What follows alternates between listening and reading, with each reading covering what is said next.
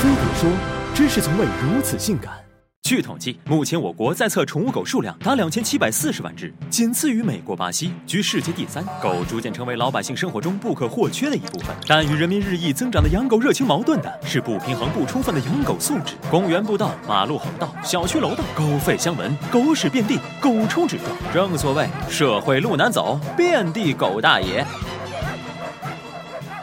狗界使用率第一的话术，非我家的狗不咬人莫属。要是点儿被摊上了，那也叫奶了你一口。胡说八道不够，有些人甚至自说自话，连狗绳钱都省了。结果就是，仅一线城市广州每年被狗咬伤的人就有五到七万，而二零一六年北京光国庆长假就有四千多人被狗咬伤。小抓小咬尚可破财消灾，可一岁女童被咬到颅骨外露，三岁男孩被咬到脸缝两百多针，就不是钱的事儿了。总之一句话，你不用狗带，别人可能狗带。声源污染和生化污染也是狗界两大顽疾。为了避免扰民，欧美等国对公寓养狗采取严格限制。美国甚至还有专门的三废原则。就连近邻韩国，养狗也得征得邻居签字认同。而这些在我国不存在的。至于狗叫不叫、叫多久、叫多响，基本取决于主人的良心。面对这种情况，多数时候碍于面子和传统价值观，只能忍了。但踩到狗屎就真的很难忍了。可你根本不知道这坨屎是谁家的狗拉的。虽说佛系当道，但狗主人对自家的狗屎还是上点心吧。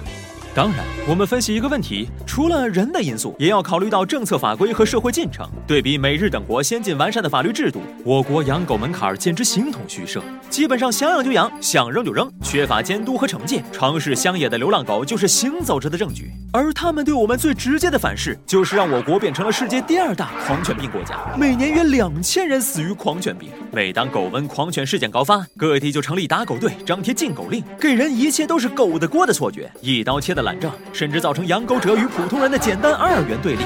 大城市稍好，还想着编几个条例。二零一六年海口规定，遛狗不拴绳最高罚两百元。二零一七年，河北对狗屎不清者罚款一百至两百元，但执行力差不说，光这点罚金也缺少震慑作用。想当初，巴黎为杜绝狗屎乱象，不捡屎的上来就罚一百八十三欧元。金额高了，效果自然惊人。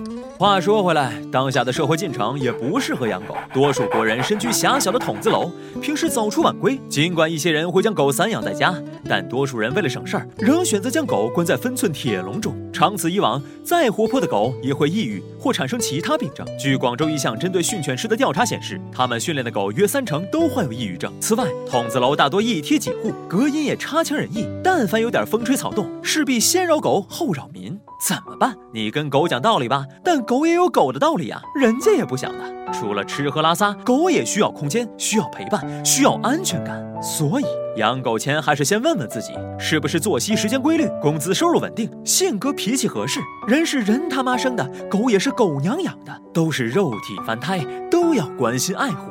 养狗不像打游戏建存档，不喜欢不满意删掉就行。我们是人，人之所以是人，是因为知道什么可为，什么不可为。有个词儿叫责任。